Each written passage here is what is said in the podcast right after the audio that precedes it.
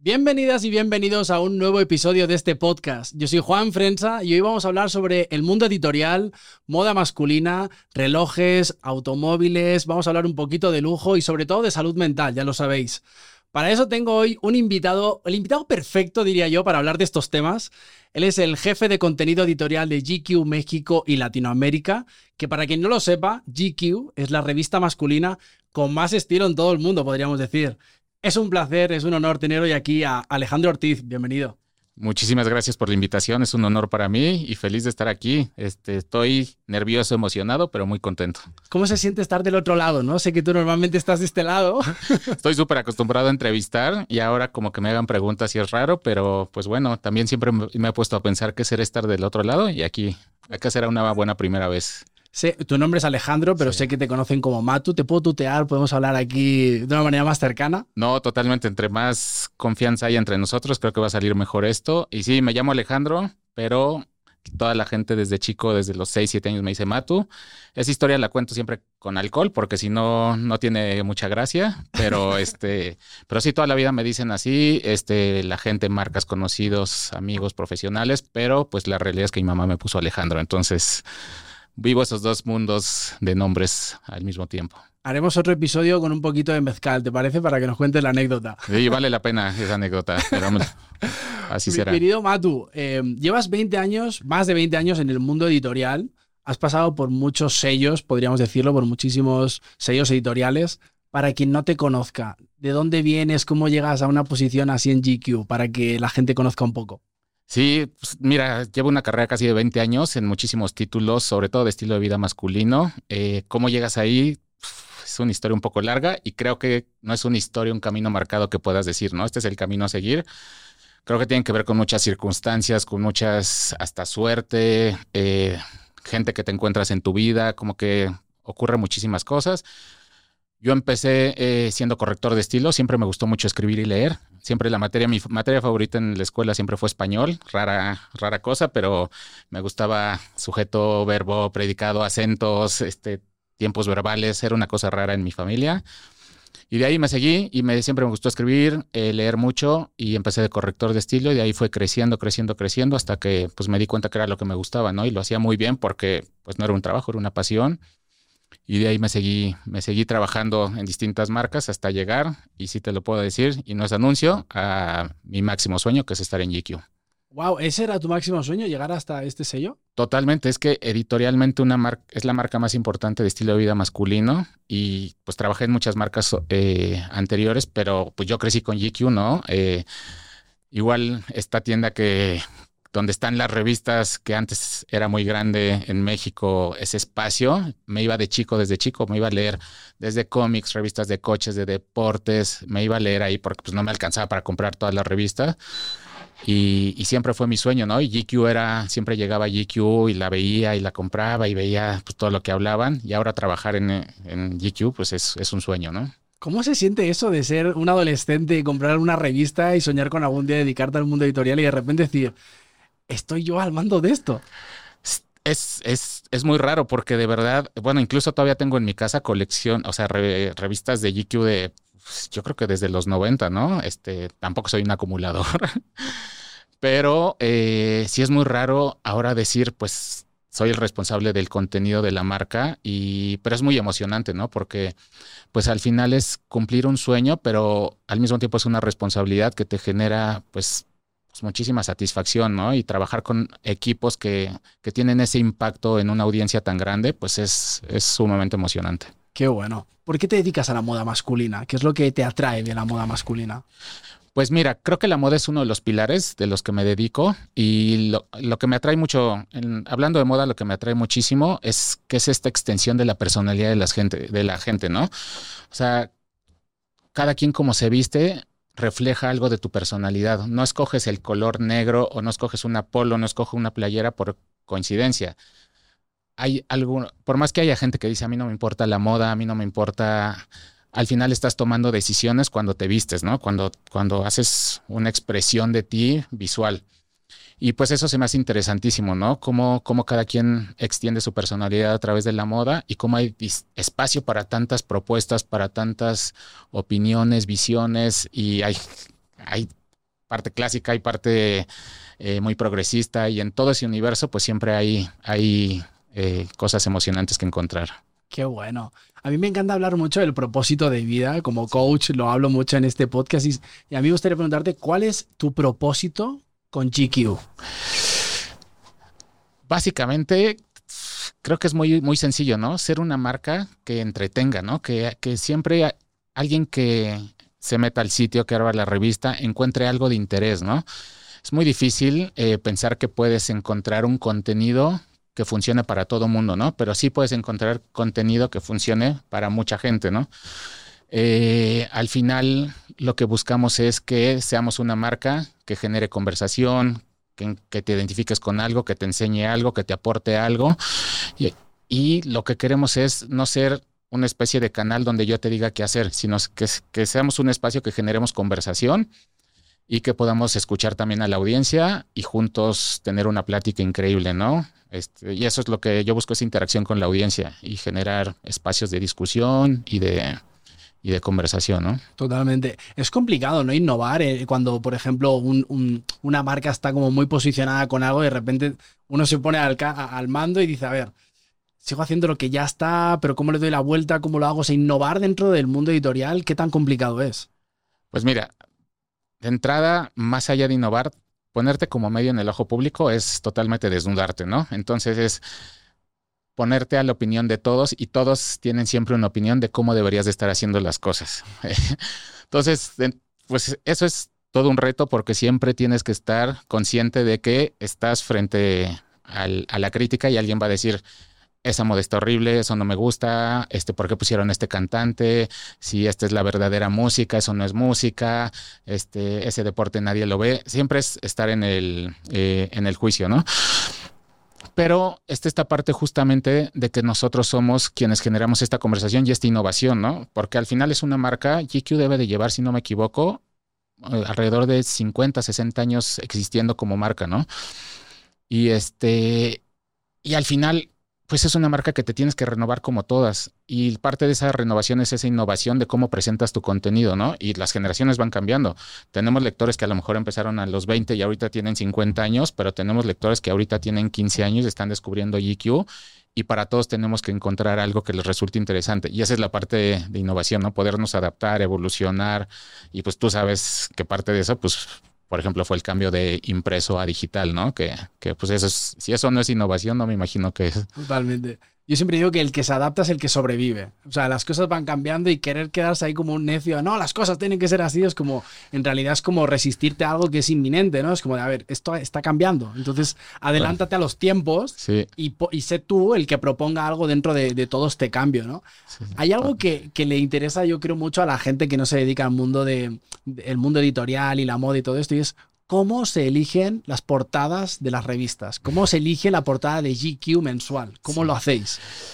Es, me encanta que es parte como de un mito súper interesante, ¿no? Este, de un proceso que al final es un proceso creativo súper interesante. No te diría que eh, no tiene glamour, pero es mucho más, tiene mucho más trabajo que, que detrás y una labor de trabajo en equipo, más allá de, un proceso que pudiera ser parte como un documental de moda, ¿no? Que, de, repente tendemos a pensar que son, que son procesos eh, muy particulares, que sí son, pero, pero tienen su chiste, ¿no? Es un trabajo en equipo, básicamente lo que decidimos digamos, llevar una marca como GQ no es un one-man show, ¿no? Es un trabajo en equipo donde tenemos editores muy capacitados, editores de arte, eh, especialistas en moda, en deporte, en música, que todo el tiempo estamos en contacto eh, para saber qué es de lo que se está hablando y de lo que queremos hablar, ¿no? Entonces tenemos estas juntas editoriales donde proponemos personajes, que nos gusta, que creemos que debe ser. Y muchas veces tratamos de anticiparnos, ¿no? Eso es una labor. A veces nos sale muy bien, a veces no nos sale tan bien, pero tratamos de adelantarnos en de qué vamos a estar hablando y poner temas de conversación, como, como te decía. Entonces, escogemos personaje, de ahí nos arrancamos, es, este, lo buscamos, contactamos. Normalmente nos dicen todos que sí, porque les emociona mucho una marca como GQ. Hay ocasiones que nos dicen, ahorita no puedo, estoy grabando esto, ahorita no traigo nada nuevo, no sé, eh, existen muchas posibilidades.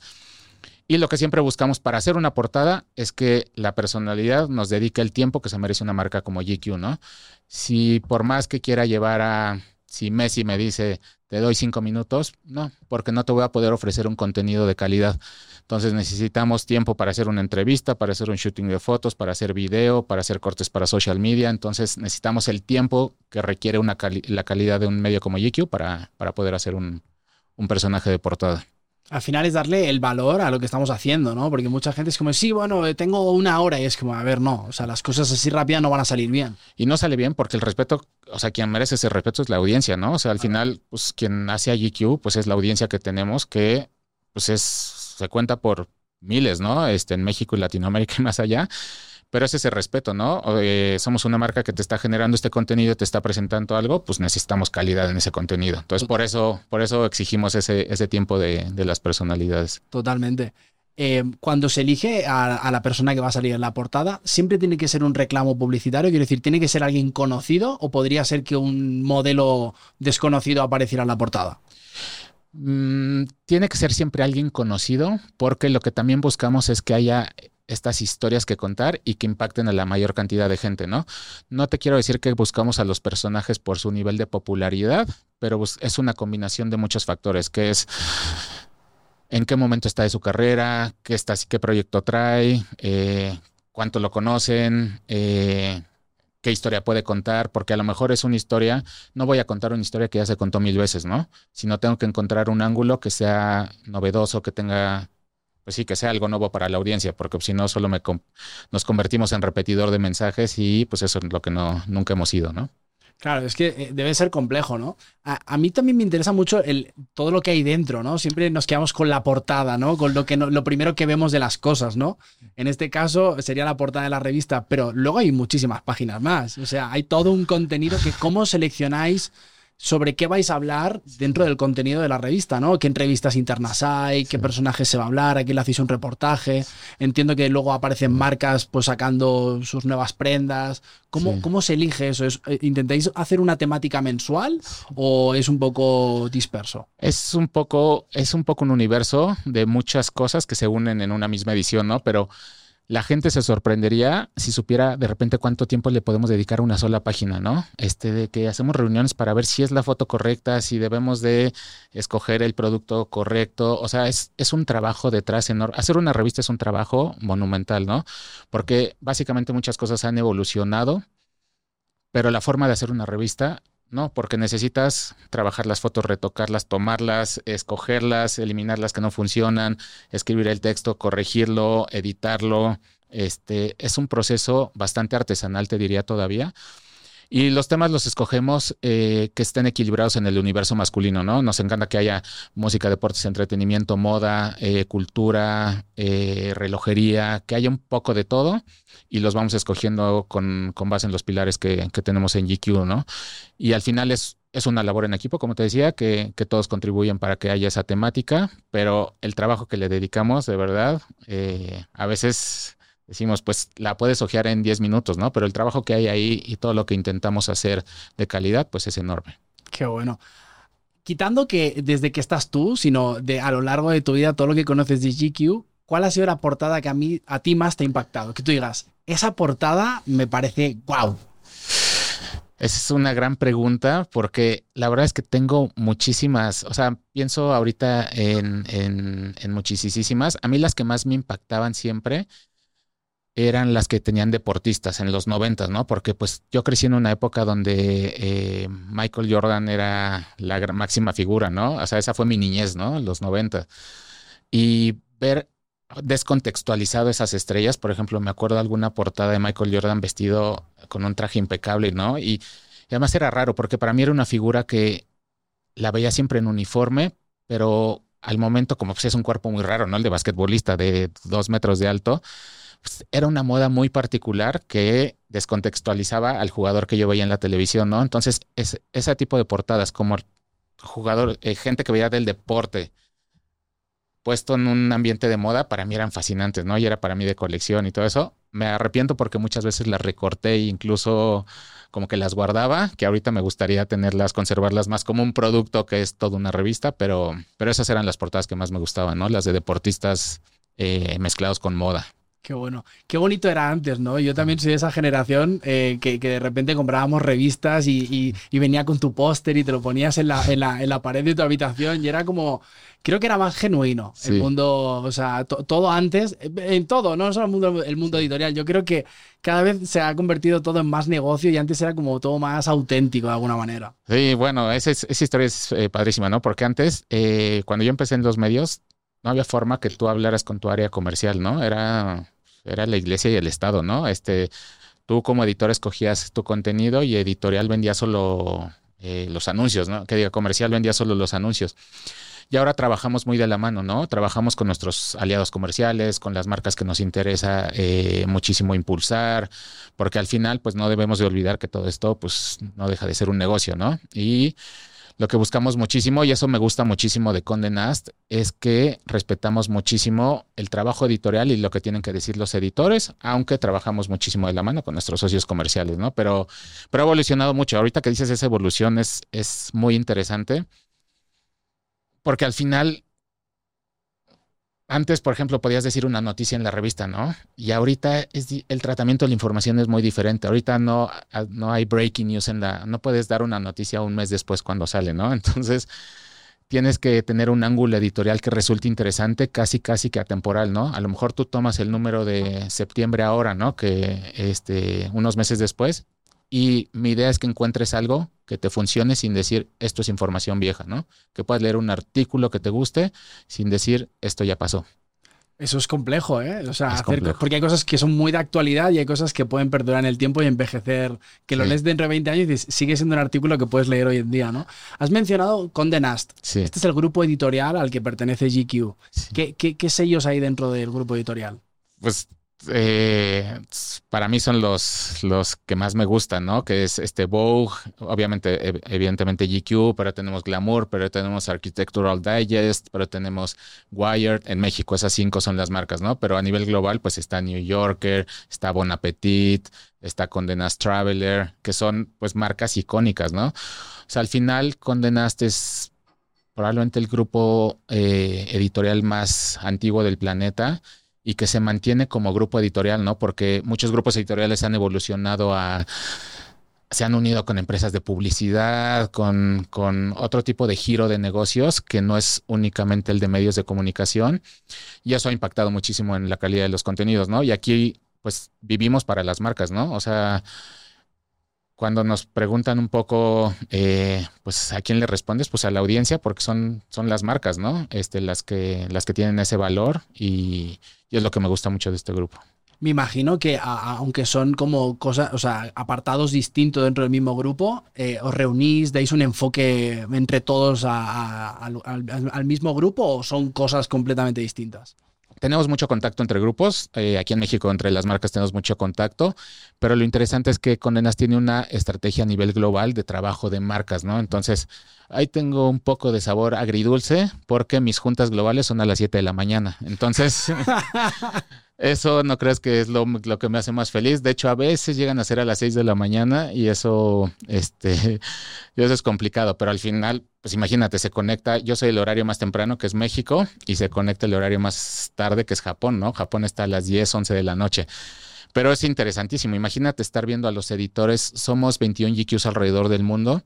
Entonces tenemos el editor de Japón, el de Italia, el de Francia, el de UK, el de Sudáfrica, el que quieras, ¿no? India. Entonces convivir con tus colegas en una junta donde se generan ideas, contenido y saber lo que está pasando a nivel mundial, eso creo que no lo tiene ningún grupo editorial ni ninguna marca, ¿no? Y enriquecemos nuestro contenido con todas esas ideas. De repente yo, yo, tengo un artículo que se produjo en GQ Italia. Francia tiene un artículo que se produjo en México. Entonces, toda esa universalidad y calidad de contenido es lo que creo que nos hace únicos. Aparte, cómo cambia la moda eh, dependiendo del continente y del país. O sea, la moda en Asia es completamente distinta a la que tenemos aquí. Entonces, de repente puedes decir, Oye, esa idea, si la traemos a México y lo fusionamos con el Día de Muertos, podría salir una locura, ¿no? Como empezar a, mixear ese tipo de cosas. No sé si los, por ejemplo, los de Japón creen que yo estoy loco, pero yo sí creo que de repente hay unos que están bien locos, ¿no? O sea, las cosas que ves en, por ejemplo, en Jikyo Japón es una locura, ¿no? En términos de cultura, moda y justamente, ¿no? O sea, al final no dejamos de ser la misma marca, pero son, un, son unas propuestas que, que creo que te abren esta, esta visión del mundo a muchísimas cosas y te enriquecen justamente tu contenido y decir, pues mi realidad no solo es lo que está pasando en mi país y en, y en mi región, ¿no? Sino están pasando muchas cosas en el universo masculino y en los medios de comunicación. Me fascinan esas. Al final acabo siempre contento. A las 8 de la mañana digo, no, fue una reunión muy productiva, pero al principio sí estoy enojado, si te soy sincero. Veo que no eres muy madrugador, ¿eh, Matu? No, no soy tanto, no soy tanto. Eh, la verdad es que soy más de noche, pero, pero, pero bueno, si hay que levantarse, nos levantamos. Llega un super evento. Estamos a, dos semanitas de que lleguen los premios Hombres del Año GQ 2023.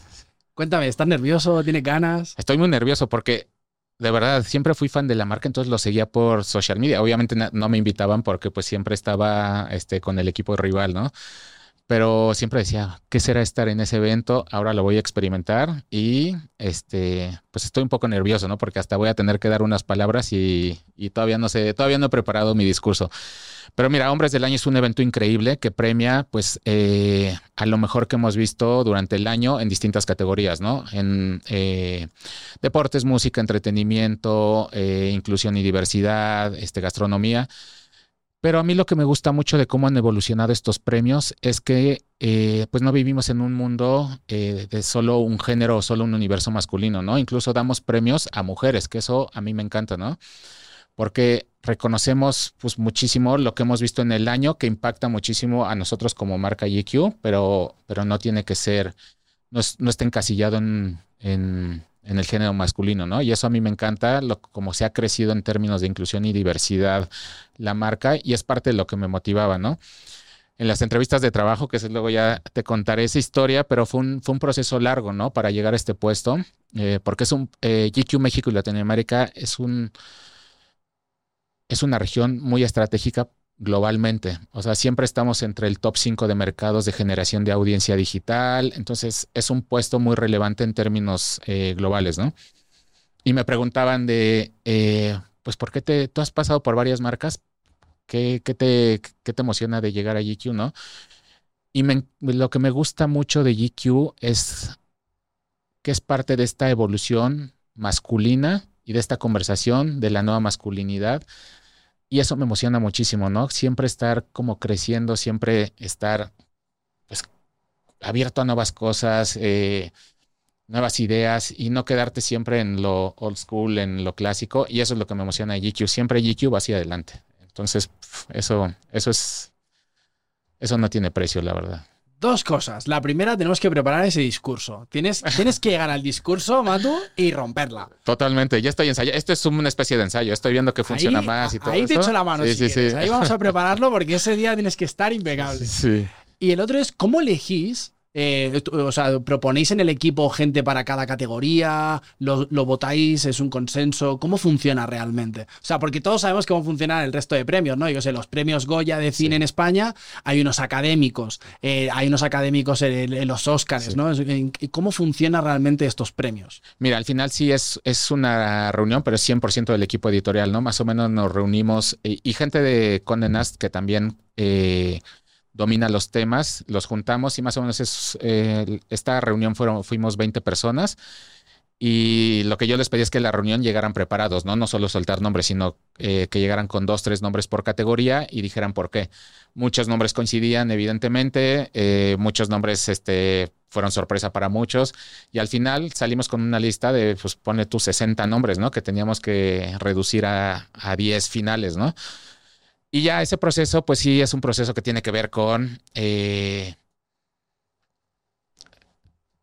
votación interna, argumentos, incluso disponibilidad, ¿no? Porque pues a lo mejor yo dije, pues quiero Messi, ¿no? Ganó el Mundial, este, hizo un ruido impresionante eh, en su cambio a Miami, pero pues Messi, pues a lo mejor no está disponible, ¿no? Está en otras cosas. Entonces es un eh, es, una, es un equilibrio, pero en general te puedo decir que casi todos los que elegimos, te diría que nueve de los diez son nuestra primera elección, ¿no? Entonces eso me siento muy orgulloso porque habla del poder que tiene una marca como GQ. Qué bueno. ¿Cómo ves para el 2024 los premios Hombres del Año 2024 Mejor Podcast del Año? pues mira, creo que es una categoría, al final, ¿sabes qué? Eh, me encanta esta propuesta en el sentido de nos estamos modernizando, ¿no? Tenemos ahorita un premio que es a la personalidad digital del año, ¿no? Entonces, que casi, casi este, estamos enfocados en, pues, quién la rompió en TikTok, ¿no? Entonces, pues, que es algo que, pues, hace tres años no había en Hombres del Año, no había ese premio, ¿no? Entonces, siempre nos estamos modernizando y, pues, yo nunca me cerraría nada, ¿no? Voy a escuchar todos los episodios que has tenido y los estaremos evaluando para 2024. Bien, bien, bien, me gusta. Em, ¿Cómo, o sea, mucha gente que se dedica, yo, por ejemplo, tengo muchos amigos modelos, fotógrafos y tal, ¿qué realmente busca una revista como GQ de un fotógrafo y de un modelo para hacer una sesión con ellos? Siempre que sea eh, eh, su propuesta sea original, ¿no? Este, nosotros buscamos que todos los que participen, siempre me preguntan, ¿cómo puedo participar en GQ o te puedo mandar mis propuestas? Nunca le he dicho a nadie que no mande sus propuestas. Y yo como evalúo propuestas o como evalúo trabajar con gente es que tengan algo creativo y original que proponer, ¿no? Eh, por ejemplo, a los fotógrafos en términos de luz, de ángulo, de este tomas, este, o sea, ha cambiado muchísimo la fotografía y han cambiado en estilos, pero siempre tú, tú identificas claramente cuando alguien está proponiendo algo muy personal, ¿no?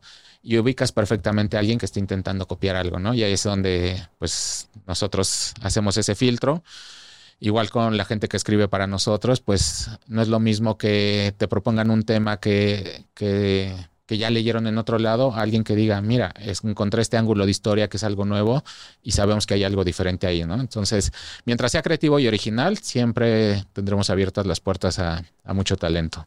Es un tema, ¿no? El tema de copiar, yo siempre lo digo, yo por ejemplo soy escritor, hago otras cosas y siempre dice la gente, es que esto me recuerda, y digo, evidentemente. Mm. Uno también como artista tiene que, entre comillas, tirar la toalla sabiendo que no va a inventar el hilo negro. El tema está en cómo tú lo vuelves a dar la vuelta y lo vuelves a poner ahí, ¿no? Porque evidentemente, Totalmente. pues en el mundo de la fotografía ya, o sea, innovar, innovar, así que tú digas, vengo a revolucionar la fotografía ya está complicado. Ni en la foto, ni en la revista, ni en la música, o sea, realmente, este, pues muchas cosas ya están hechos, ¿no? Pero pues precisamente es como, como lo que tú aportas que hace diferente a lo que estás haciendo, ¿no? Y eso sí, no dejamos de ser personas que aportan algo distinto, ¿no? Este, y eso sí se nota. Siempre que hay el, este granito humano diferente, siempre eso se va a notar en cualquier proyecto. Por eso yo siempre les digo a los editores, no, no, no se nota tu voz, ¿no? O sea, ¿cómo, ¿qué estás aportando tú a este artículo?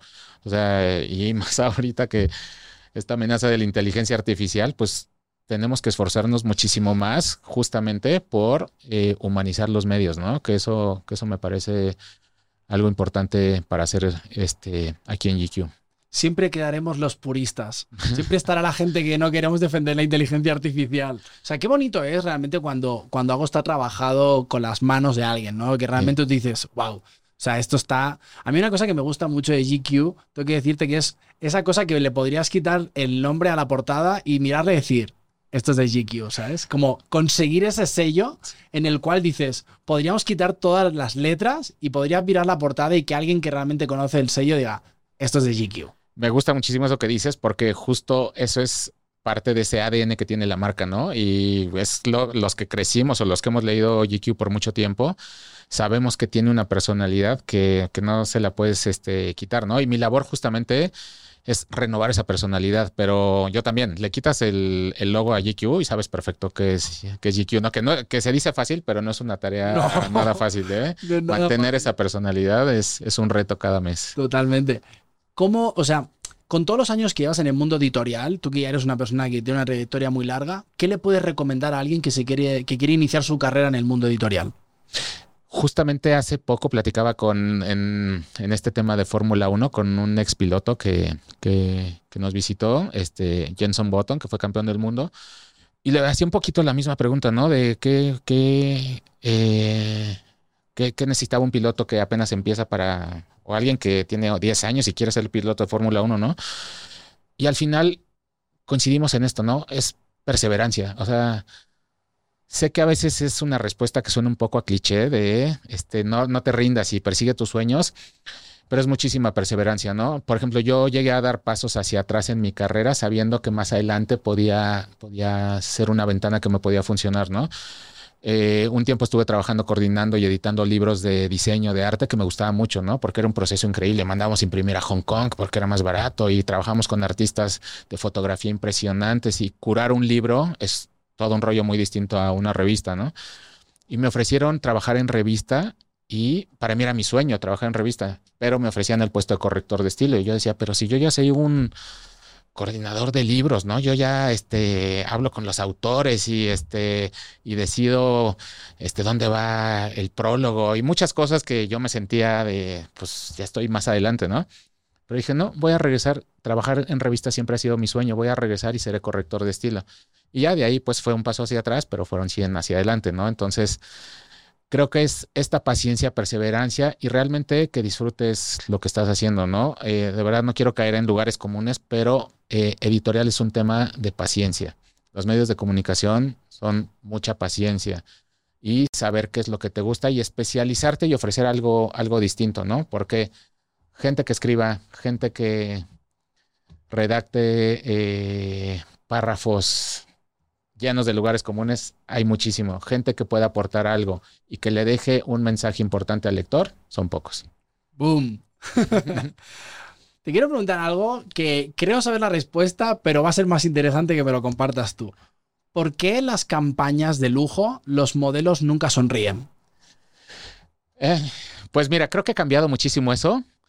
Creo que eh, la visión que tenemos de la gente de las campañas eh, se ha transformado y ha evolucionado hacia bien. Eh, ahora vemos, pues, gente de distinta. que viene de distintos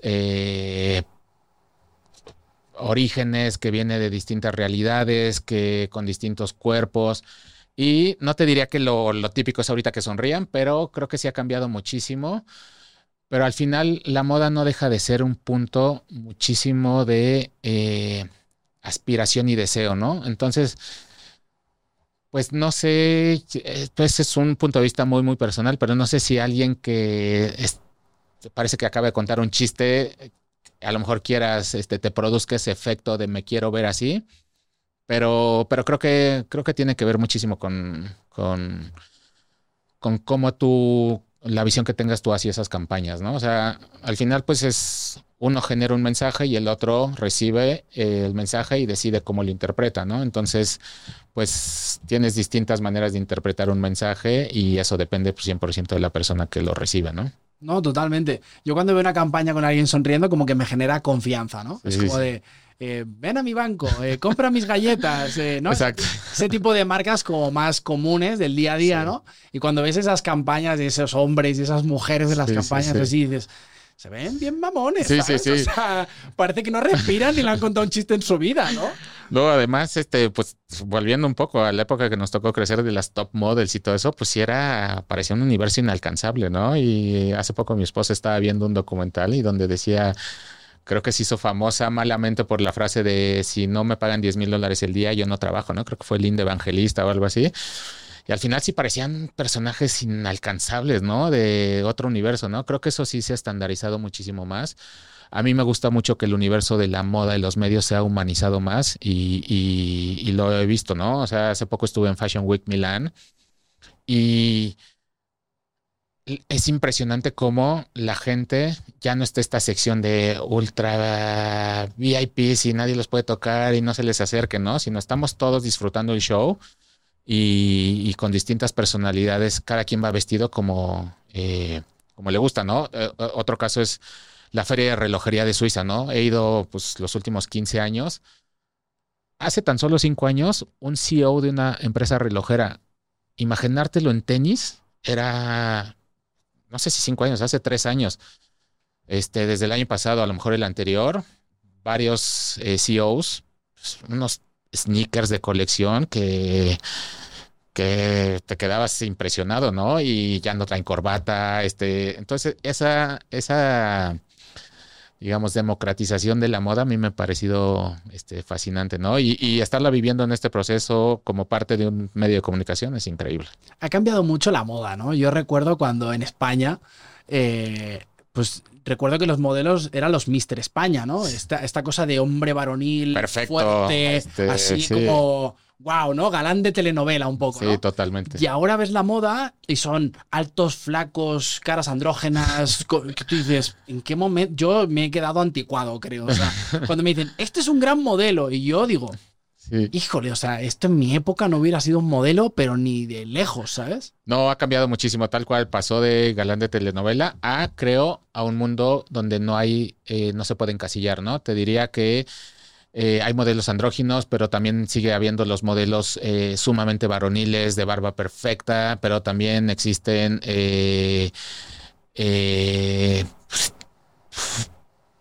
creo que hay un universo gigante que nosotros que creamos estos mensajes y contenido lo apreciamos muchísimo, ¿no? Porque no sé, no me tocó esta etapa tan, tan clásica, pero creo que a lo mejor podría ser un poco de encasillamiento difícil, ¿no? Que ahorita afortunadamente tenemos esa libertad de creación de contenido que, que, le agradecemos, pero ciertamente ha cambiado bastante, ¿no? Y siempre existen los puristas que no, no, no falta en redes sociales el de GQ no era lo que, ya no es lo que era antes, ¿no? Y a mí me gusta incluso esos comentarios porque para mí eso lejos de ser una crítica es un elogio, ¿no? Me encanta que GQ no es lo que era antes, ¿no? Eso significa que hemos evolucionado y para mí eso es 100% un cumplido. Totalmente. A mí hay como yo soy actor, ¿no? Entonces toda la vida he visto esas portadas con los actores, ¿no? Como, no ese, ese galán, sino como ese hombre con carácter, con carisma, que tiene algo, que es interesante, que es como esa cosa atractiva, diría yo, más que guapo, ¿no?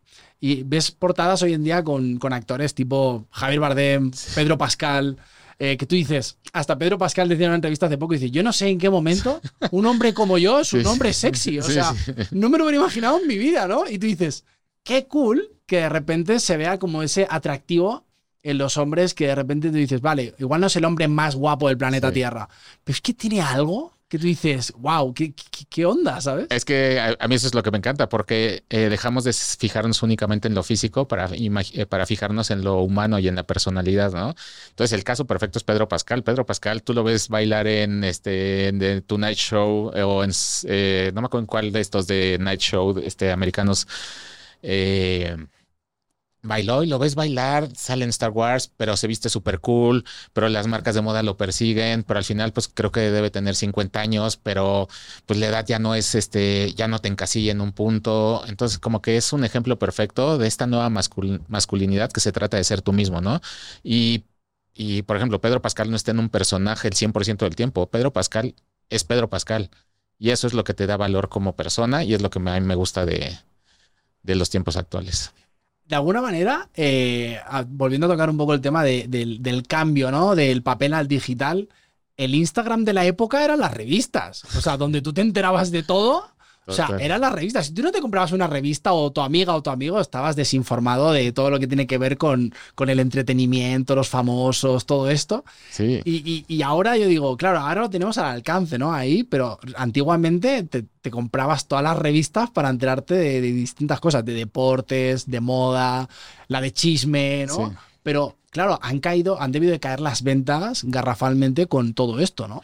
Pues más bien se transformó el negocio porque evidentemente nuestro foco principal es digital, ¿no? Ahí tenemos un volumen de audiencia gigantesco y es ahí donde estamos, todo eso que leías antes en la revista lo lees en digital. Digamos que eh, nuestro reto es justamente qué información llevamos en digital y qué información tenemos en, la revista, ¿no? Pero, por ejemplo, octubre tuvimos nuestro mejor mes del año, ¿no? Una cantidad que eh, pues se cuenta en, en millones, ¿no? De audiencia.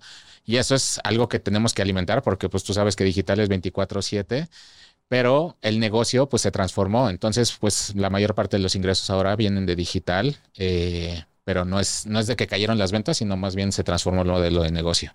Claro, o sea, lo que pasa es que la monetización en realidad de, de, una revista ha cambiado por completo, ¿no? Antes muchas revistas, o al menos en España, vivían de la, de la venta directa de, de, la propia revista y ahora muchas veces, por ejemplo, Instagram ahí no hay manera de monetizar, a no ser que sea realmente la marca que viene y entonces como sponsoriza de alguna manera la portada o la campaña o todo esto, ¿no? Es como la manera de monetizar la moda ha cambiado por completo. Sí.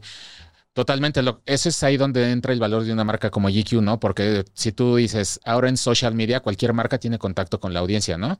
Pero nosotros somos quien te está diciendo que este reloj es el que vale la pena, que este look es como se te ve bien. Y tú como marca a lo mejor no puedes ser eh, juez y parte, ¿no? No vas a decir, mi, mi diseño es el mejor que del mundo, pero si lo dice GQ, tiene un valor porque tenemos editores expertos y somos la voz experta en el universo masculino. Entonces es ahí donde entra nuestro valor como medio y como voz hacia la audiencia, lo que nos genera muchísimo, muchísimo interés de nuestros socios. ¿Crees que aparecer en una revista como GQ te puede cambiar la carrera? Pues me la cambió a mí, imagínate. Entonces, o sea, creo que te puede cambiar la carrera. De esta parte, si lo dices como de trabajo, pues sí. Pero si tú dices a un personaje que aparezca en GQ, que creo que tu pregunta iba más por allá, pues por supuesto, o sea, de hecho, eh, ahorita en diciembre no les quiero adelantar mucho, pero una de las eh, sorpresas que tenemos es un artista que le está rompiendo en todo el mundo, que dijo, me voy a esperar para mi primer portada de mi carrera, que sea en GQ, porque eso va a ser un parteaguas en mi carrera, ¿no? Y eso te lo dice él, o sea, que te lo diga el artista y que tenga ahorita otras propuestas y que diga, me voy a esperar a GQ porque es algo importante para mi carrera, te dice lo que, el peso de la, de la marca, ¿no? Entonces, al final creo que es una marca que aparecer en la portada de GQ es un antes y después en tu carrera. Hay como, como de alguna manera esa competencia entre sellos, porque sé que has trabajado muchos anteriormente. Si de repente eres portada de X, ya no puedes ser portada de GQ. Pues no es una competencia que esté escrita, pero eh, nosotros sí buscamos tener siempre esa exclusividad como GQ y tener ese espacio para nuestros personajes, ¿no?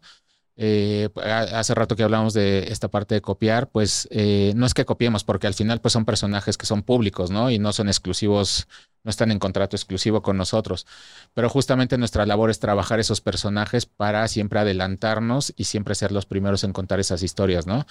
Entonces yo trato de que sí, no repetir personajes que he visto en otros lados o irme por otro lado pero al final es curioso porque sé que suena un poco arrogante, pero eh, la verdad es que cuando estás en GQ no te fijas en la competencia, ¿no? O sea, es tanto el reto que tienes tú como marca de, crear contenido original e innovador que básicamente eh, te estás, estás volteando hacia adentro de, para, para presentarlo mejor, ¿no? Entonces, Claro que leo porque leo muchísimo y claro que estoy viendo, pero en realidad el reto está en cómo presentamos nosotros lo mejor eh, dentro de GQ. Has tocado un tema, me parece buenísimo ese tema, que es cuando ya estás ahí, en la, en la cima de la montaña, que podría ser GQ hablando de este, en este episodio, ya no sirve el estar mirando al lado.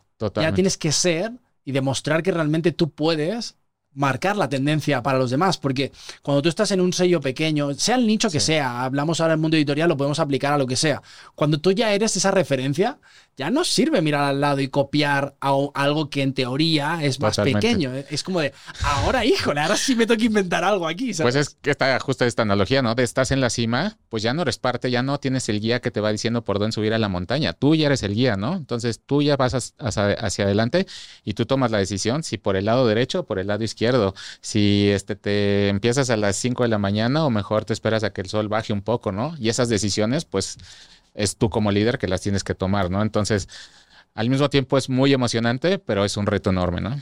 Cuéntame algo, de alguna manera, con tantos años, ¿has seguido o sigues a la gente en la sombra de esta persona me ha llamado la atención en algún momento de mi vida, vi un reel, vi una foto, vi un algo y de vez en cuando voy a, voy a volver a ver cómo, cómo está evolucionando esta persona. ¿Pasa esto también? Muchísimo. Si, eh, si, supieras cuánta gente sigo que ahí estoy de, chismoso viendo sus redes sociales, siguiéndole y todo eso, porque al final toda la información que yo pueda captar, siempre es, siempre es bueno tener esta, esta visión global de todo lo que está sucediendo en el mundo, ¿no? Entonces yo siempre estoy pendiente, siempre, y tengo muchos amigos. Al final, como pues es un, como trabajo, he trabajado tanto tiempo en medios de comunicación, todo el tiempo me están llegando de, ya viste esta nota, ya viste esto que están haciendo aquí. Entonces todo el tiempo estoy nutriendo de información.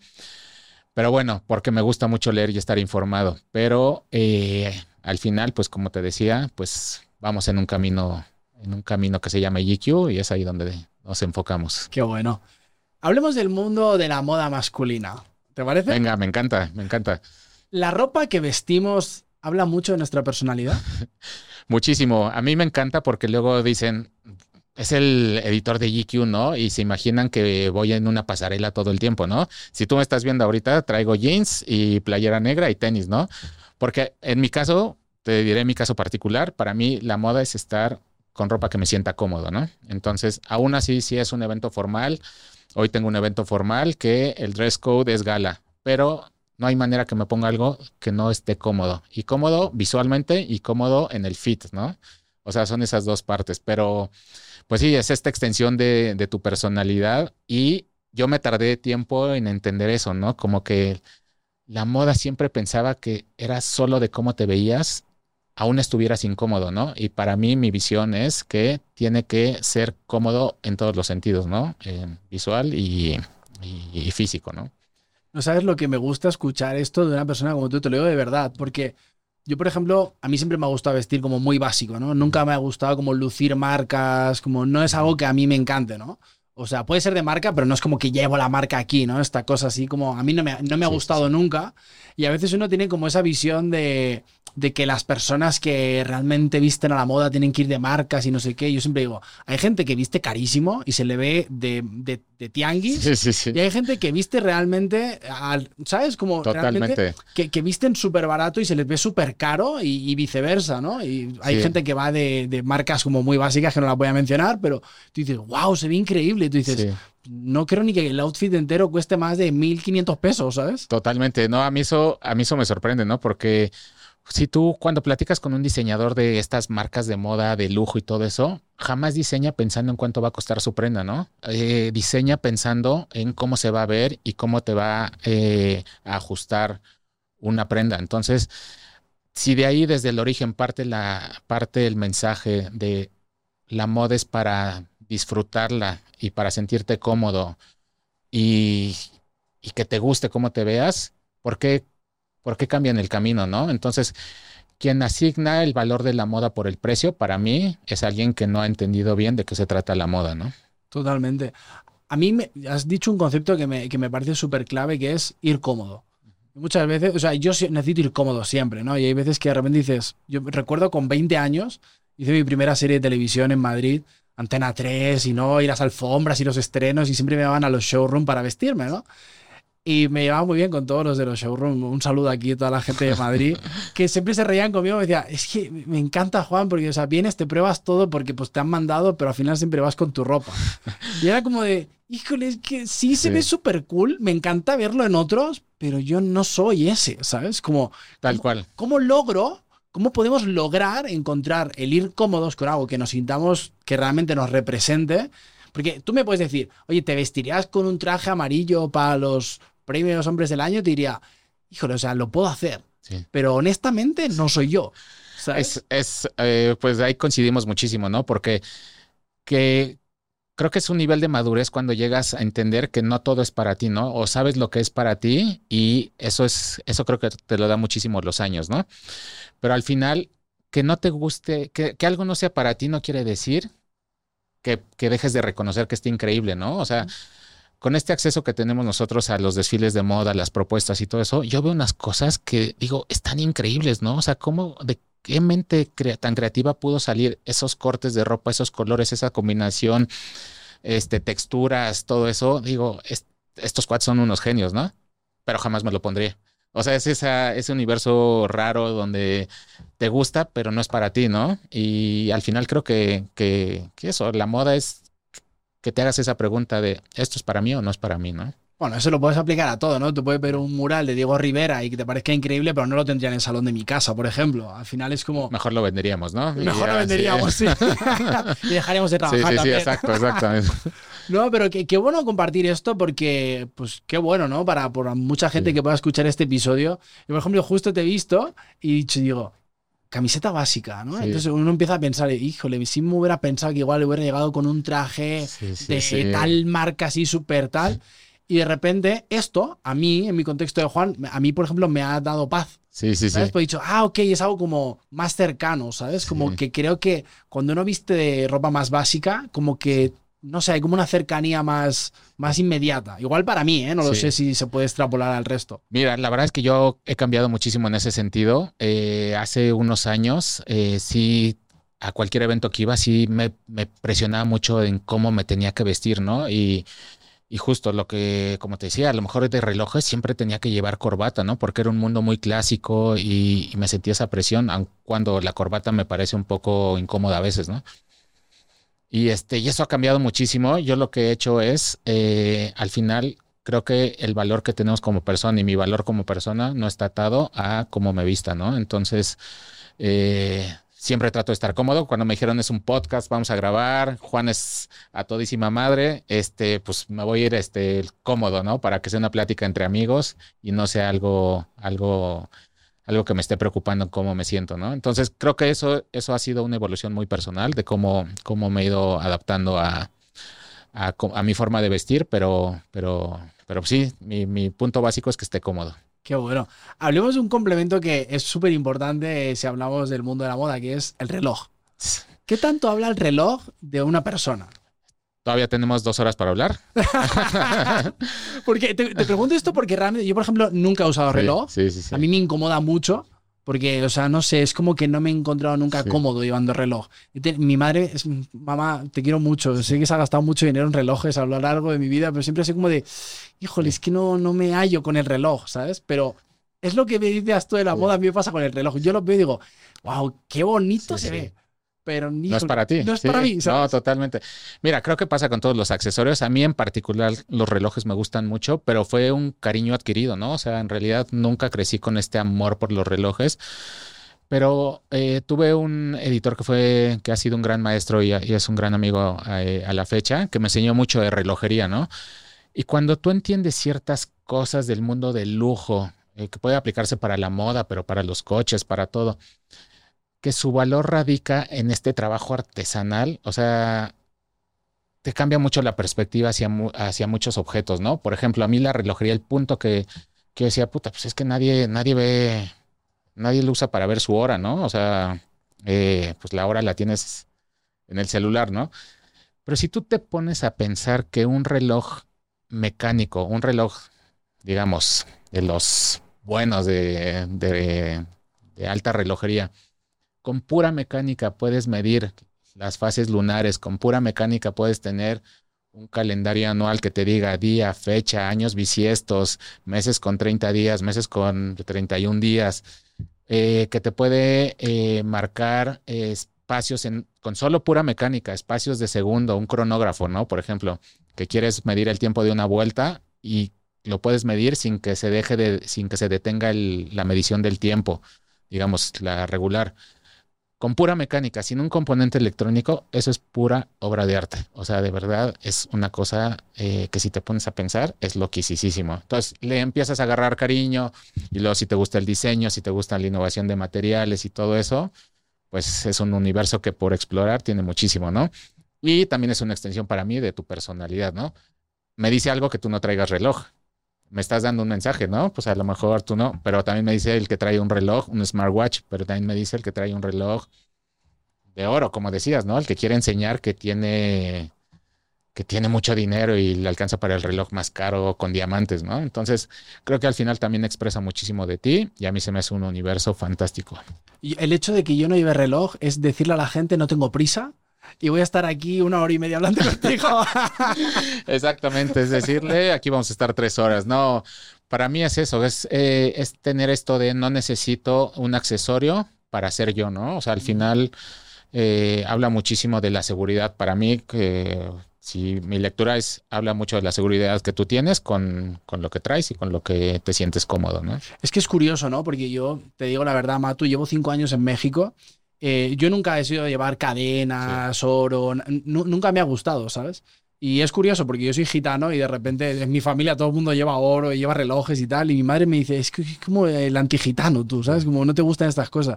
Y es como que realmente he viajado tanto por el mundo que siempre me ha gustado llevar como ese perfil bajo, ¿sabes? Como de ropa básica, no, llevo, no llevo. Pero sí realmente me parece muy bonito. O sea, evidentemente tú te pones un traje, te pones un reloj. Sí, sí, sí. Como que, ¿no? Como que ya eleva tu energía de alguna manera, ¿no? Pero mm, es, todo un mundo lo de los relojes. Yo no soy, o sea, no conozco mucho. Soy amigo de una familia muy importante aquí en Latinoamérica, joyeros muy conocidos, no diré el nombre, pero eh, un día, hablando con, con la familia, le dije, oye, desde la ignorancia te pregunto, ¿por qué ese reloj vale lo que vale, ¿no? O sea, realmente no, no tengo ni idea. Y me dijo, póntelo. Y me dice, llevas dos millones de dólares en, la muñeca. Y yo, dos millones de dólares. O sea, estás hablando de, ah, una, locura. Una locura, ¿no? Realmente llevar en tu muñeca dos millones de dólares así por la calle casualmente.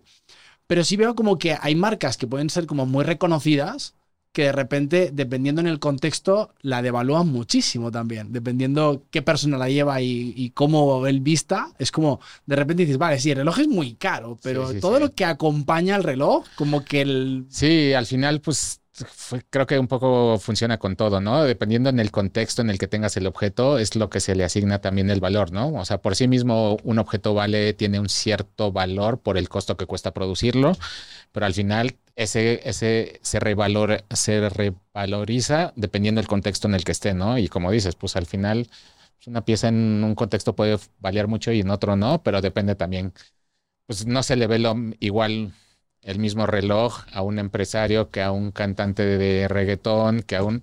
Y ahí es donde pues encuentra, está la magia de, de pues, tú como, como veas esa pieza, ¿no? Total. Sé que te gustan mucho los carros, así que te voy a, te voy a preguntar. También, también, sí. ¿Qué viene primero para ti? Sí. ¿Tener una buena casa o un buen carro? Ah, por supuesto una casa, ahí sí no tengo que dudarlo, ¿no? Mira, al final tengo la suerte de que por el trabajo he tenido oportunidad de manejar prácticamente cualquier coche de mi sueño, ¿no? Entonces, se me ha quitado esa ansia por, este, siempre lo disfruto, ¿no? Muchísimo, pero esta de ser dueño del mejor auto, el auto de mis sueños, no, no, no lo tengo. También soy, soy una persona que, ahorita que lo comentas, eh, que también soy, no, no me gusta este universo de excesos, ¿no? Como que vivo muy con los pies en la tierra, me gusta, disfruto muchas cosas, disfruto quedarme en un gran hotel, pero disfruto también el tiempo que estoy en mi casa, ¿no? Este, o sea, disfruto mucho viajar, pero disfruto mucho la vida familiar, disfruto mucho ir a una cena de una marca de lujo, pero disfruto comer en el restaurante de la esquina de mi casa. O sea, soy una persona que no necesariamente siempre tiene que estar pensando en, buscar lo más caro, lo más llamativo, ¿no? Y en autos me pasa igual. O sea, en autos pues, veo los autos, este, eh, veo un auto deportivo y me fascina verlo, ¿no? Pero lo veo como un objeto que tiene historia, que tiene diseño, que tiene una propuesta visual, que todo eso, pero no lo veo dentro en este aspecto de ¿y por qué yo no estoy sentado ahí? ¿Por qué no es mío? ¿Por qué ni me agobio por, por ese tipo de cosas, ¿no? Si pudieras tener el coche que tú quisieras, ¿cuál sería? Estás preguntando algo muy, muy difícil de responder, pero sí creo que el Porsche 911 es... ¿El primero, el Carrera? Un Carrera es un coche atemporal, ¿sabes? Es un auto que, que si es de la primera generación o de la última, si es un auto... Eh, de la, sí, de la primera década que salió, ¿no? De los 30 o el de los ochentas, que es una cosa impresionante, o el de este año, es un, es un trabajo y una propuesta visual increíble, ¿no? Este, luego le voy a cobrar a mis amigos por el anuncio, pero este, pero son ese tipo de objetos los que son atemporales, con un diseño de verdad exquisito, con alguien que le dedicó. Mira, al final, los objetos, la moda, el lujo, al final son todo emociones, ¿no? Entonces, cuando un objeto te produce emociones, ahí es, ¿no? Totalmente. Has, dicho el coche que estoy impresionado porque mi tío Carlos se dedicaba a, la compra y venta de coches en Alemania. Él los iba a buscar y los llevaba para España, que esto se llevaba mucho antes. se sigue haciendo, pero antiguamente se hacía más y él vivía en Ibiza y yo desde que tenía 10, 11 años me pasaba los veranos allí y él tenía el Porsche 911 Carrera, el de los, creo que el de los 90 y que era el que llevaba el, motor delante, no, el motor atrás. Y, y, yo me pasé toda mi, nada, mi, mi, niñez prácticamente en ese carro y siempre decía, algún día volveré a tenerlo, ¿no? Y, y, recuerdo ser un niño, ir en Rolls Royce, en los mejores Ferrari. Entonces, como un niño de 10, 12 años es como metido en esos carros. Yo, yo crecí en esos coches, ¿no? Pero a lo mejor eso también te quitó este deseo de... Pasa eso, ¿no? Cuando tienes esta oportunidad, que lo agradezco, ¿no? La verdad me considero también alguien con mucha suerte en, en el trabajo. He tenido oportunidad de hacer estos viajes donde te invitan a probar autos en, en lugares increíbles, ¿no? A probar un, un deportivo en una pista de Escocia súper local, este, a 250 kilómetros por hora y esas cosas son, son únicas, ¿no? Pero sí, al final son autos que a mí me hacen suspirar todo. Este, eh, a veces hasta mi esposa dice, ¿por quién estás suspirando? Pues es que pasó un gran auto, ¿no? Así de, este, eso, ¿por qué te emocionó? Te emocionó si es un objeto, ¿no? Pero son cosas que me fascinan, ¿no? Pues qué bonito verlo desde la admiración, ¿no? Yo siento que estamos en un momento social de mucha envidia, de mucho ego, donde la gente ve eso y de repente tú ves un Porsche o un Ferrari o un Lamborghini, lo que tú quieras. Llega a un sitio y de repente salen las puertas y baja la persona, es como, eh, menudo idiota. es como de, ¿por qué dices que es un idiota? Si fuera tu hermano, dirías lo mismo. Si fueras tú el que se está bajando de ahí, es como, oye, ¿por qué no puedes ver también la admiración de decir, wow, Qué chingón. No, totalmente. Mira, yo algo que he aprendido como filosofía de vida es eh, pues no juzgar a la ligera a la gente, ¿no? Y siempre he tratado de muchas veces ponerme en los pies del otro porque tú no sabes lo que pasó esa persona para llegar a donde está y tener lo que tiene, ¿no? Claro, hay mucho fanfarrón, mucho mamón que dices, pues lo lees rápidamente, ¿no? Hay, pues hay de todo, ¿no? Pero al final muchos... Eh, este, este rollo para alcanzar tus sueños, pues muchas veces requiere sacrificio que no lo vemos, ¿no? Y a lo mejor el que va manejando su Ferrari trabajó mucho para, a lo mejor no, ¿no? No, no lo sabemos, ¿no? Pero juzgar a la ligera es algo que, que yo dejé de hacer hace mucho tiempo. Totalmente. Dentro de tantos años de experiencia, mi querido Matu, sé que has entrevistado a grandes celebridades a lo largo de tu trayectoria. ¿Cuál es la persona, dime uno, máximo dos, sí, sí, sí. que te han marcado que te digas, wow, o sea, mis respetos. Eh, pues mira, te diré uno mexicano y otro y otro este internacional, ¿no? Pero mexicano, eh, Guillermo del Toro me parece un ser humano fascinante, ¿no? O sea, esas personas que te habla de frente y honestamente y es, o sea, es imposible, no se puede ser más real que Guillermo del Toro, ¿no? Más auténtico. Este es una persona que de verdad cada línea es un aprendizaje, eh, cada anécdota te deja maravillado. El tiempo, esa vez lo entrevisté, me parece como 45 minutos. Todo el tiempo te sabes que te está escuchando y que cada pregunta te le está contestando con toda el respeto y atención que mereces, ¿no?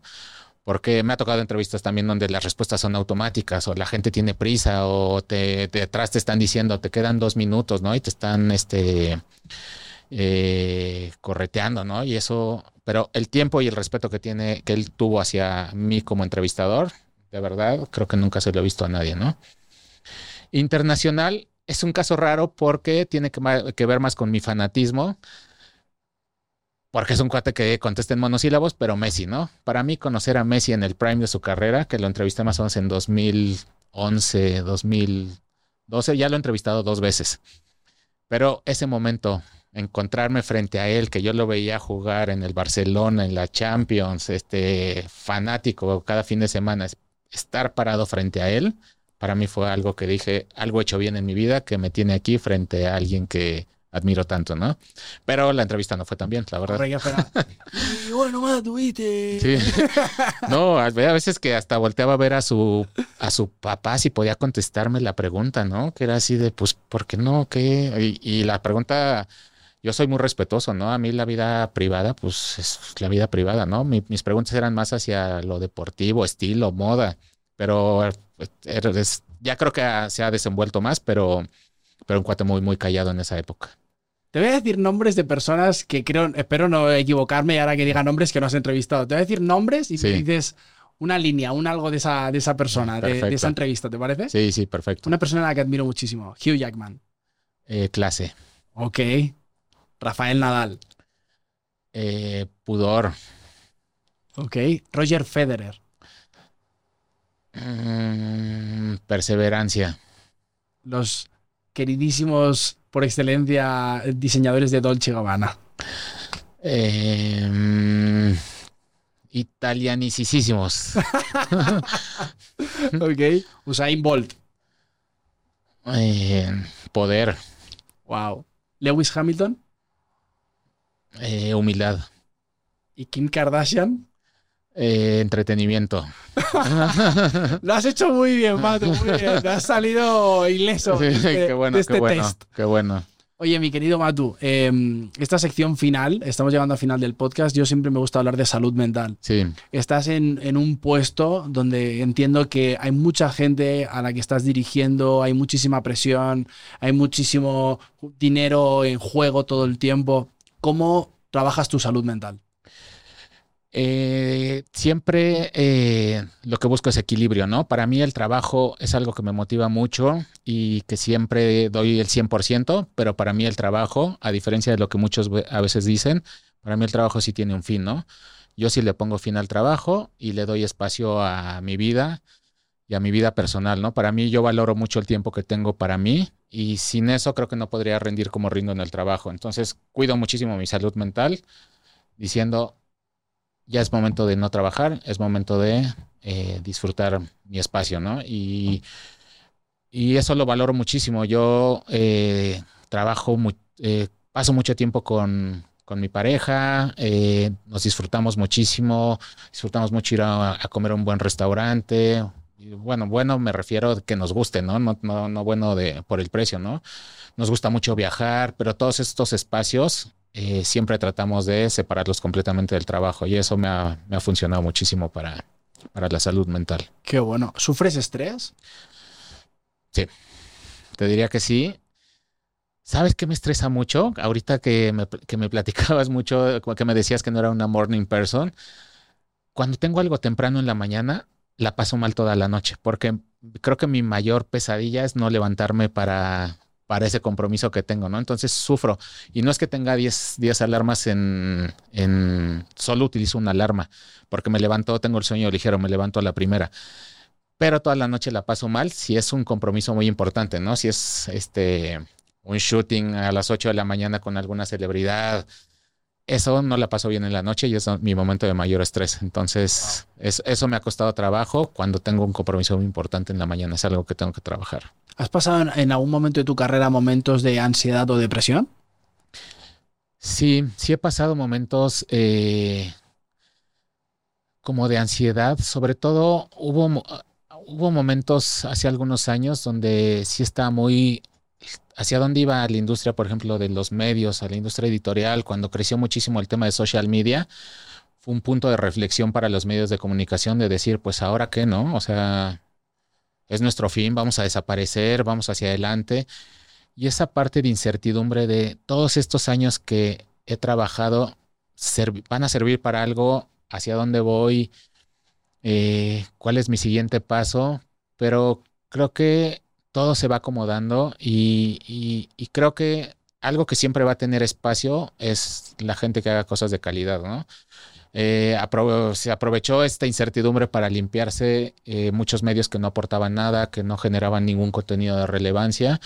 Y creo que hemos seguido los que tenemos algo que decir y eso pues la base es la calidad, ¿no? Y ahí se me quitó muchísimo. También creo que eh, antes por esta ansiedad de querer demostrar que era capaz yo de hacer las cosas, le dedicaba 18 horas al trabajo, ¿no? Hubo una temporada donde todavía un ex jefe que tengo Eh, es el chiste, ¿no? Porque me salió como esta perrilla en el ojo, estaba editando con un solo ojo, ¿no? Y tenía un parche, pero yo decía, todavía podemos, todavía podemos. Y en la computadora solo, solo editaba con un, escribía los textos y un ojo, ¿no? Y el cuerpo me estaba diciendo, este, bájale, bájale a la velocidad.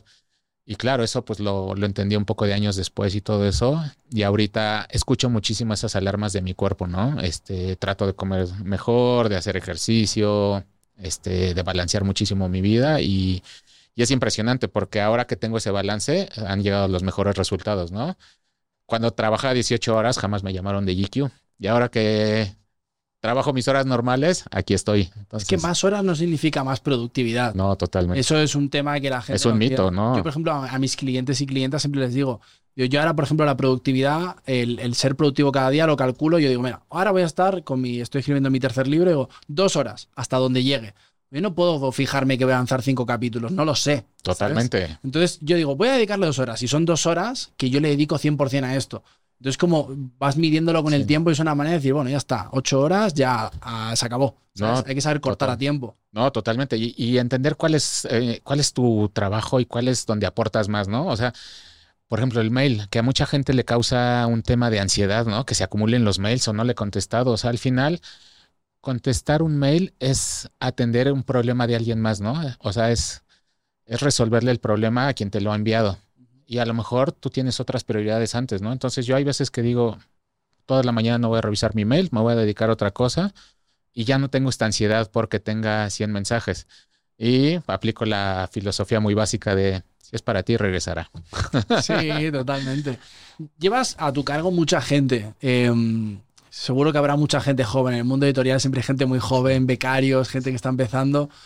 ¿Cómo, ¿Cómo, les ayudas con su salud mental? Entiendo que muchas veces está estas ganas de querer demostrar, de querer ser buenos, de querer que les voltees a ver también, ¿no? De alguna manera decir, oye, Alejandro. No, totalmente. Mira, es todo un reto y es padrísimo. A mí me encanta trabajar con eh, gente joven, ¿no? Y editores jóvenes. Y yo, yo crecí con editores durísimos, ¿no? O sea, a mí me tocaron editores que eran otras épocas que afortunadamente han cambiado, pero que llegaban a este se enojaban tanto que llegaban a aventar este, el plumón del pizarrón, así de, de, si tenías algún error o algo así, que pues no, no, no abonaba nada a esta salud mental ni al buen ambiente, ¿no? Y justamente de muchos jefes o de mucha gente con la que crecí aprendí a cómo no ser, ¿no? Y trato de ser un poco lo opuesto. Ayer me pasó un caso de eh, uno de mis editores jóvenes que es, nunca falla, es aplicadísimo. Perdió el avión. Salían dos vuelos a la misma hora a Guadalajara y, fue con su pase de abordar eh, y, no pasó su pase de abordar, ¿no? Y le dijeron, no, es que estás en, este no es tu vuelo, es el otro vuelo. Pues me habló angustiadísimo, ¿no? Y en lugar de, pues, buscar cómo contribuir a un poco al caos o regañarlo, le dije, ¿cómo, cómo lo piensas solucionar, no? De, este, ¿cuál es tu propuesta para solucionarlo? Y yo creo que esperaba o que me enojara o que yo les solucionara, ¿no? Y un poco de trabajar con ellos es de, pues, no pasa nada, ¿no? Pero hay que encontrarle solución. Lo importante es que demos el paso hacia adelante, ¿no? Me dijo, no, pues ahorita puedo, este, si compro un boleto, si llego al evento que tengo que llegar y no sé qué. dije, mira, pues cómpralo tú directo ahí, lo resolvemos, llega al evento y después vemos, este, después platicamos y no pasa nada. Siento que se quedó tranquilo, entregó una cobertura del evento impresionante, o sea, hasta creo que sacó su mejor versión como este reto de, me tropecé, pero me levanté y vamos hacia adelante y es algo que siempre trato de trabajar con ellos, ¿no? Porque, pues, mientras el equipo esté en su mejor versión, el, el más beneficiado es la marca, ¿no? Entonces, si no, si no cuido esa, esa labor del equipo, pues, pues GQ es el que va a sufrir. Totalmente, y al final, y a mí que me encanta el deporte, es entender que esto es un equipo. O sea, nadie puede marcar el gol si no hay un defensa, si no hay un portero, si no hay un... Creo que yo los tengo harto eso, porque mis, mis comparaciones siempre son de deportes. Entonces le digo, y de todos los deportes, a veces le cambio a fútbol, a veces a fútbol americano, y le digo, es que si tú no cuidas, van a, me van a golpear, nos van a anotar gol. Entonces, esto, claro, es, es, es, una labor de equipo. Yo soy fanático de los deportes en parte por eso, porque nadie, nadie gana en los deportes de equipo, nadie gana.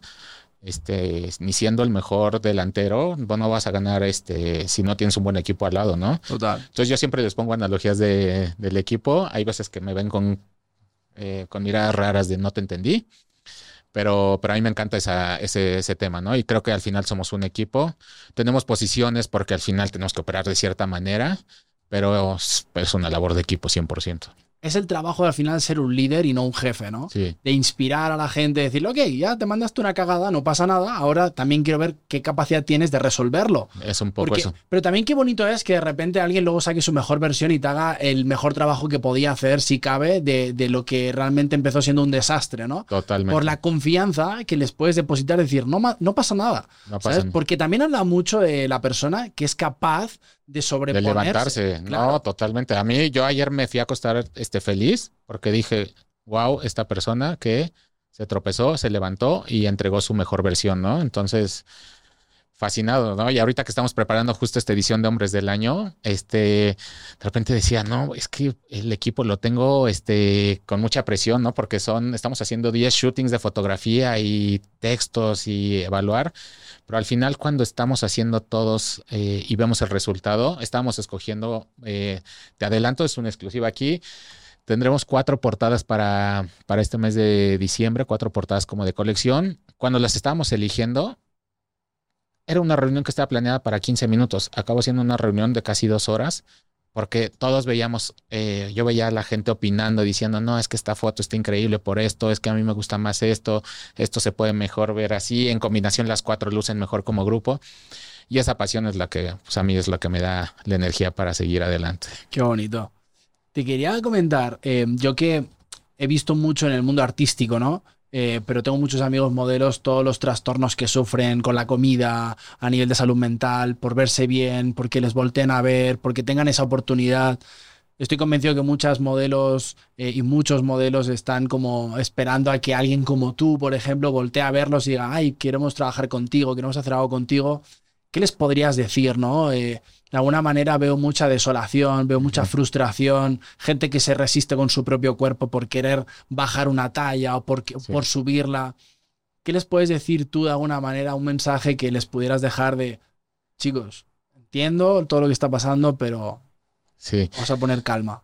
Pues mira, sí es duro porque sí todavía en algunas plataformas o social media existe esta presión, ¿no? Por incluso a llegar a perfección, ¿no? Ha cambiado también mucho, eh, vemos de todo, pero mira, el mensaje que les diría es de jamás descuiden eh, su salud mental, ¿no? O sea, es imposible que tú puedas estar bien hacia afuera si no estás bien hacia adentro. Entonces, si tú me quieres vender una imagen hacia afuera, y estás destruido por dentro, jamás lo vas a lograr, ¿no? Entonces, en la medida en que tú estés contento con quién eres, con lo que eres, con lo que piensas, con lo que dices, eh, lo demás va, va, se va a dar solito. Qué bueno. Me quedan dos preguntas para acabar el episodio. Buenísimo. La primera, esto ya es un clásico, te dejo que me hagas una pregunta tú a mí.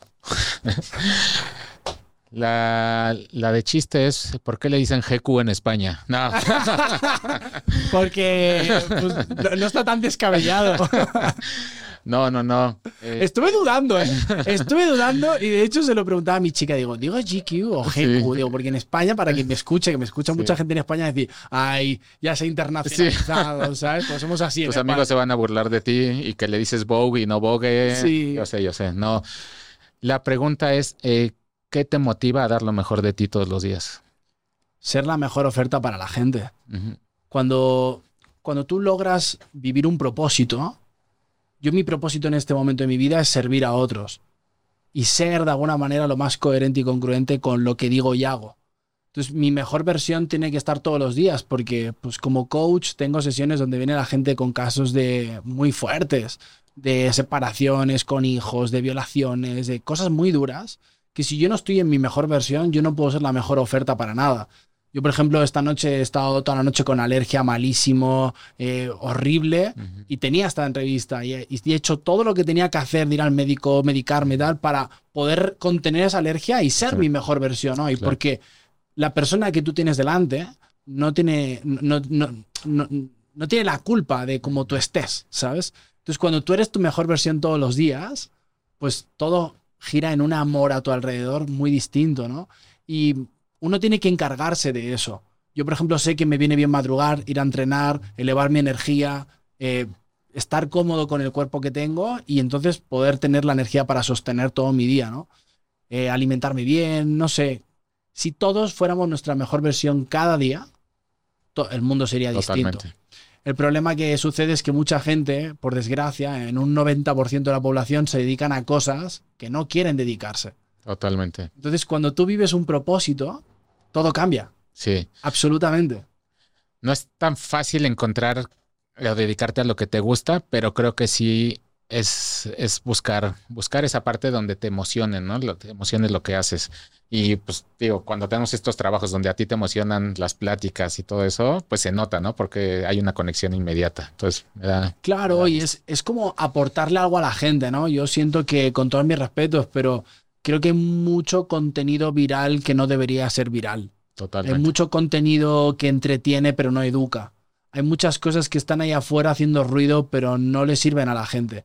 Y al final es como, ¿cómo podemos hacer espacios donde la gente pueda sentirse acompañada y darse cuenta de que personas como tú, por ejemplo, que quizás se tiene una visión de, de personas así que son inalcanzables, no sonríen, no van al baño, ¿sabes? como de, pues sí, bro. Totalmente. son gente normal como tú, que les ha costado llegar ahí, que no se lo han regalado y mucha gente me dice, Juan, es que es muy difícil llegar a ser el, ¿no? La posición de Mato, es muy complicado llegar a hacer un podcast, es muy complicado ser deportista de élite, claro que es complicado. ¿En qué lugar te dijeron que iba a ser sencillo? Totalmente. Precisamente está diseñado que sea tan complejo para que no llegue todo el mundo. Suena feo, pero es la realidad. Totalmente. Porque hay que trabajar mucho, hay que atravesar muchos desiertos, hay que recibir muchos nos en esta vida. Totalmente. Pero siempre digo lo mismo, es como el amor. Vale la pena que te rompan el corazón 50 veces si la que hace 51 es un sí de verdad. Totalmente, ¿no? Y, jugártela, ¿no? O sea, al final toma riesgos y, cuando nos damos cuenta de eso, ¿no? Que la vida es un periodo corto que se pasa, eh, un periodo de tiempo que se pasa rapidísimo, pues es cuando te animas y sacas tu mejor versión justamente. Total. Pregunta clásica de cierre. Yo sé que no has visto un episodio anterior, pero casi que mejor. si tuvieras la oportunidad de ponerte delante del Matu que fuiste con 15 años, sabiendo todo lo que sabes, todo lo que has aprendido a lo largo de tu vida, ¿qué le dirías?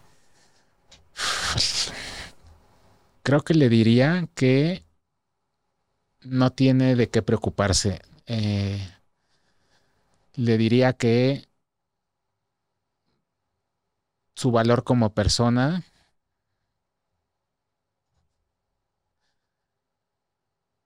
No lo puede encontrar más que, más que mirándose frente al espejo. Nadie, nadie le va a decir ese valor que tiene como persona más que la persona eh, que tiene frente al espejo, ¿no?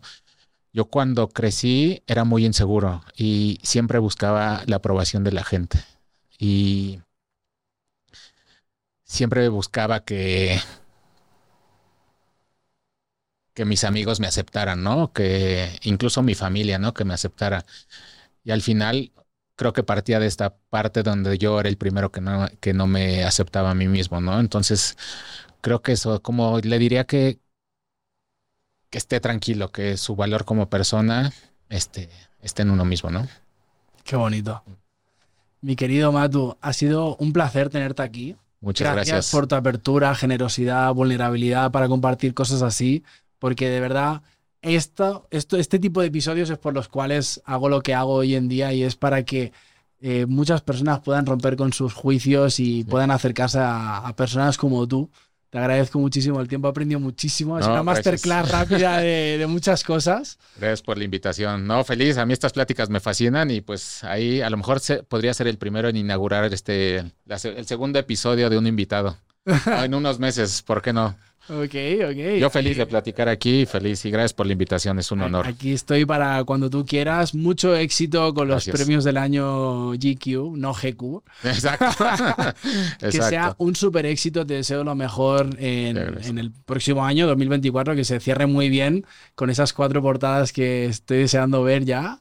Em, ha sido un placer enorme. Saludos a, todo el grupo editorial de Conde Nast. Te agradezco. Aquí estamos para lo que necesitéis. Ha sido un placer. Y a todas las personas que estéis escuchando este podcast, suscríbete al canal donde sea la plataforma que lo estás escuchando, porque así no te podrás perder próximos episodios con gente tan interesante como Matu. Te espero aquí en el próximo episodio. Soy Juan Frenza y te espero prontito. Bye.